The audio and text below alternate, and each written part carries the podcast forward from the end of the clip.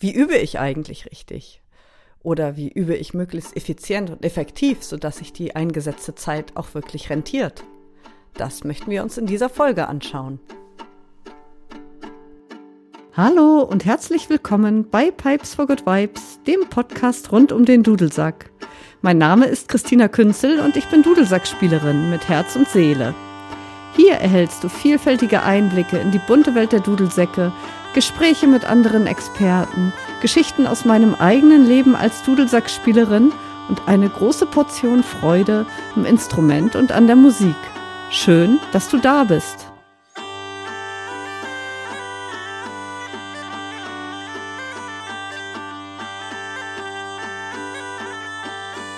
Draußen regnet es gerade, du hast sturmfreie Bude, du hast gerade viel Zeit, weil du einen freien Tag hast oder weil vielleicht Wochenende ist. Und du sagst dir, es ist der perfekte Zeitpunkt, Dudelsack zu üben. Und da stellt sich mir die Frage, weißt du denn überhaupt, wie man richtig übt? Denn ich erlebe es immer wieder in meinen Kursen, dass ich erklären muss, wie man denn richtig übt. Und in dieser Episode möchte ich eine kleine Anleitung dafür geben aus meinen Erfahrungswerten. Also, zuallererst übe langsam. Das ist wirklich die allererste oberste Regel. Denn ich erlebe es immer wieder, dass eigentlich alle immer viel zu schnell üben. Und es ist wirklich so eine goldene Regel, wer langsamer übt, kommt schneller ans Ziel. Das kann man sich mal so hinter die Ohren schreiben. Wenn du langsam übst, dann hast du zum einen den Vorteil, dass deine Finger genauer erfassen können, was sie denn da tun und dass du auch rhythmisch besser erfassen kannst, was du da tust. Das ist ganz unabhängig vom Niveau, egal auf welchem Niveau du spielst. Und wenn du das Ganze dann noch in kleine Häppchen unterteilst, das ist so die zweite Regel, die ich geben würde, dann bist du auf einem sehr guten Weg. Kleine Häppchen deswegen, weil sich das dann immer wieder anprägt. Also wenn du zum Beispiel zu Hause sitzt und ich sag mal jetzt ein Notenblatt vor dir hast, weil du das Stück lernen möchtest, dann such dir ein bis zwei Takte raus, je nach Länge. Wenn du weiter bist, auch gerne drei bis vier und spiel die immer wieder in Schleife, bis sie sitzen. Ich würde dir dann noch empfehlen, dass wenn sie einigermaßen sitzen, dass du dich zwingst, nicht mehr auf die Noten zu gucken, dass du sie nämlich auswendig spielen lernst. Wer nämlich nicht nach Noten spielt, sage ich auch immer wieder, der kommt am allerschnellsten ins Musikmachen. Also langsam in kleinen Häppchen und nach ein paar Runden in dem kleinen Häppchen auswendig spielen. Dann nimmst du dir langsam das nächste Häppchen vor. Die nächste Sequenz von ein oder zwei Takten oder auch drei oder vier, je nachdem, wie lang die Sequenz vorher war und wie gut du das auch in einzelne Sequenzen unterteilen kannst. Und das spielst du dann auch immer in Schleife langsam. Dann guckst du irgendwann nicht mehr auf die Noten, spielst es weiter langsam. Und dann kannst du diese beiden Häppchen, die du gemacht hast, miteinander verbinden. Wahrscheinlich wird dir das erste Häppchen auswendig wieder weggefallen sein. Das ist in Ordnung, das macht nichts. Du kannst dann auch ruhig wieder auf die Noten gucken.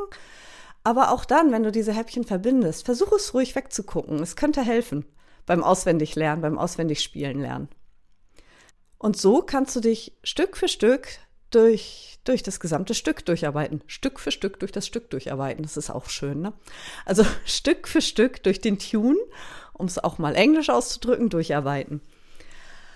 Und ähm, wenn du jetzt eine Stelle hast, die du rhythmisch zum Beispiel schwer durchblickst, weil da zum Beispiel eine Punktierung drin ist oder eine Triole oder ähm, ja, ein Bindebogen, also wo du rhythmisch erstmal nicht so ganz reinkommst. Dann nimm dir zum Beispiel, ich beschreibe das mal am Beispiel einer Punktierung.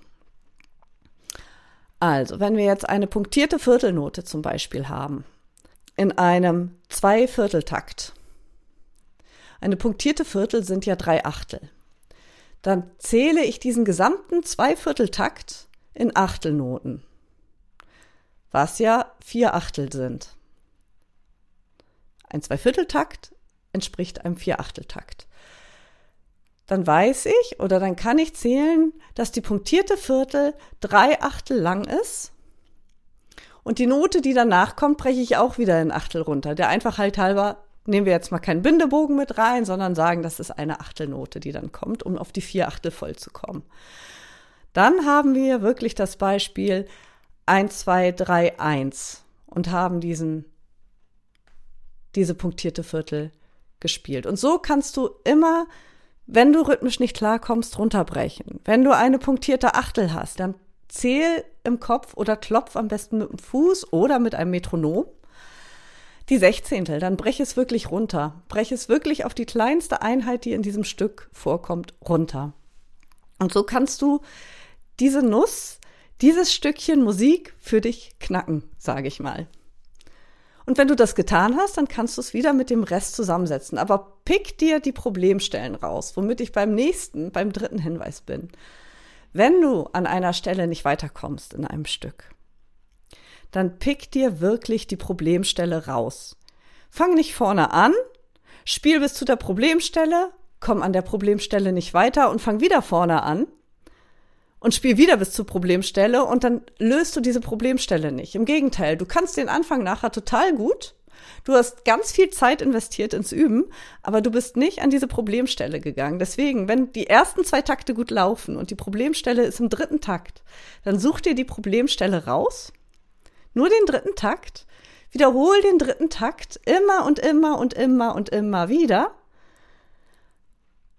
bis er funktioniert.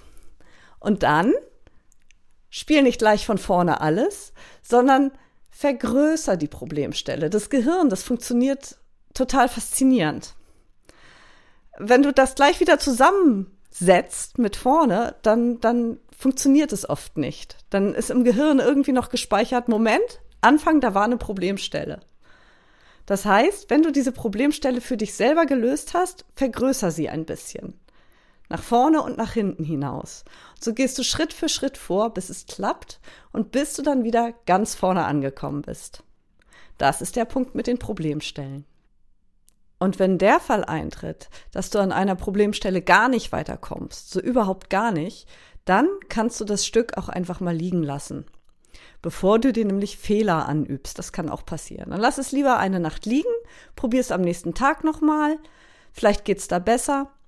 Oder warte sogar noch länger, ein paar Tage, eine Woche und probier es dann. Manchmal hilft diese Schubladentechnik. Es ist immer abhängig von Stück und Verfassung und verschiedenen Faktoren. Aber bevor man sich festfriegelt beim Üben, kann auch einfach mal das Loslassen helfen. Einen anderen Punkt habe ich eben ganz kurz angesprochen, das Metronom. Mit Metronom üben zahlt sich immer aus. Also wirklich immer, egal auf welchem Niveau, egal in welchem Tempo. Aber ganz zu Anfang würde ich sagen, stell das Metronom langsam ein. Wenn du die ersten Schritte mit dem Metronom übst, stell es langsam ein. Denn sonst ist die Gefahr groß, dass du gar nicht reinkommst weil es am Anfang viel zu schnell ist und du rhythmisch suchst, wo ist der Anfang, du kommst nicht klar. Mach es langsam und stell es dann schrittweise schneller. Das gilt übrigens fürs gesamte Üben. Wenn man langsam anfängt, schrittweise schneller werden, sodass man nachher auf das Endtempo, auf das Tanztempo oder auf das gewünschte Endtempo für das Stück kommt. Wenn du ein Stück nicht nach Noten lernen möchtest, sondern nach Gehör lernen möchtest, dann würde ich auch hier empfehlen, je nachdem, wie dein Lernen nach Gehör ist oder wie gut du hören kannst und wie schnell du dir Melodien merken kannst, das in Häppchen abzuspielen. Also abspielen, Pause. Versuchen nachzuspielen oder zu singen. Das hilft auch. Das, was man singen kann, das kann man nämlich meistens spielen. Oder mitsingen mit der Aufnahme. Mit einer Aufnahme gleich mit dem Dudelsack mitzuspielen, würde ich nicht empfehlen. Denn es kann erstens sein, dass die Aufnahme nicht im Original derselben Tonart ist. Und dann ist es seltsam. Und zweitens kann es gut sein, dass die Aufnahme meistens zu schnell ist. Außer bei langsamen Stücken. Und auch natürlich wiederum abhängig vom Niveau. Deswegen würde ich sagen, mitsingen, bis man die Stelle hat und dann kann man sie nachspielen. Und äh, so würde ich auch Stück für Stück vorgehen. Also die Häppchen auch wieder wählen, je nach Niveau, je nach Auffassung, nach Gehör und dann zusammensetzen. Und so kann man sich durch die Stücke durcharbeiten, durch die Aufnahmen durcharbeiten. Dann möchte ich gerne noch zwei weitere Hinweise geben. Jetzt sind wir ja aufs Strukturelle eingegangen eben. Aber es gibt auch noch physiologische und psychologische Hintergründe, wie man am besten übt. Ein physiologischer ist, unser Gehirn besteht zum größten Teil aus Wasser. Das heißt, unser Gehirn braucht wirklich Wasser, um gut aufnehmen zu können. Also stellt euch was zu trinken hin.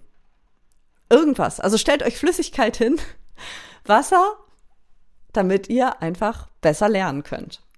Ohne Wasser üben lohnt sich nicht. Habt ihr schnell wieder vergessen. Viel schneller wieder vergessen, als wenn ihr dazu Wasser trinkt. Oder auch was anderes, was ihr wollt. Der zweite Grund ist, übt mit Emotionen. Denn Emotionen werden viel leichter im Gehirn verknüpft. Das ist, ist aus der Hirnforschung rausgekommen. Und wenn man mit Emotionen übt, also mit Freude, eine Übepassage zum Beispiel mit Freude verbringt, verknüpft, dann wird das ganz anders im Gehirn vernetzt. Oder auch, wenn man Wut in eine Stelle bringt, manchmal ärgert man sich ja, ist auch in Ordnung. Es ist nichts schlimmer, als gelangweilt vor sich hin zu üben. Also wenn man übt aus reinem Pflichtgefühl und gar keinen Spaß an der Sache hat oder gar kein Gefühl damit verbindet, dann bringt es übepsychologisch am allerwenigsten. Deswegen, üben mit Emotionen verbinden, verbindet die Passagen mit Freude. Wenn ihr eine Polka übt zum Beispiel, dann bringt wirklich diese Tanzfreude da rein. Wenn ihr einen Walzer übt, dann bringt das Schmachtende da rein, sage ich jetzt mal. Ähm, oder was Trauriges, wenn es ein Stück in Moll ist. Bringt da Emotionen mit rein, verknüpft es mit Emotionen. Genau, ich fasse also nochmal zusammen. Die drei goldenen Regeln zum Üben. Erstens, übe langsam. Zweitens, teile es in kleine Häppchen. Und drittens, pick dir die Problemstellen raus. Das sind so die drei goldenen Regeln, die sich dann auf die alles aufbaut. Auf die dann das Tempo aufbaut, auf die dann das gesamte Stück aufbaut. Und bringt die Emotionen mit rein. Zusätzlich zu einem leckeren Glas Wasser. Nun hoffe ich, dass ich dir damit weiterhelfen konnte und ich wünsche dir viel, viel Freude beim Üben. Ich werde es jetzt auch gleich machen. Hier nieselt es noch schön. Man hört es wahrscheinlich so ein wenig im Hintergrund. Und bis zur nächsten Folge. Vielen Dank fürs Zuhören. Tschüss.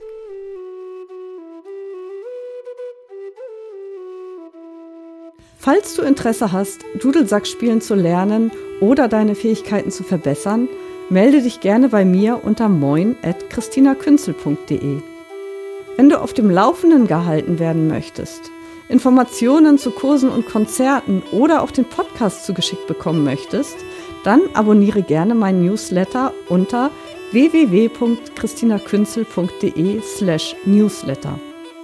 Wenn dir die Folge gefallen hat, freue ich mich über eine Bewertung bei iTunes, um sie für andere sichtbarer zu machen. Vielen lieben Dank und alles, alles Gute, eure Christina.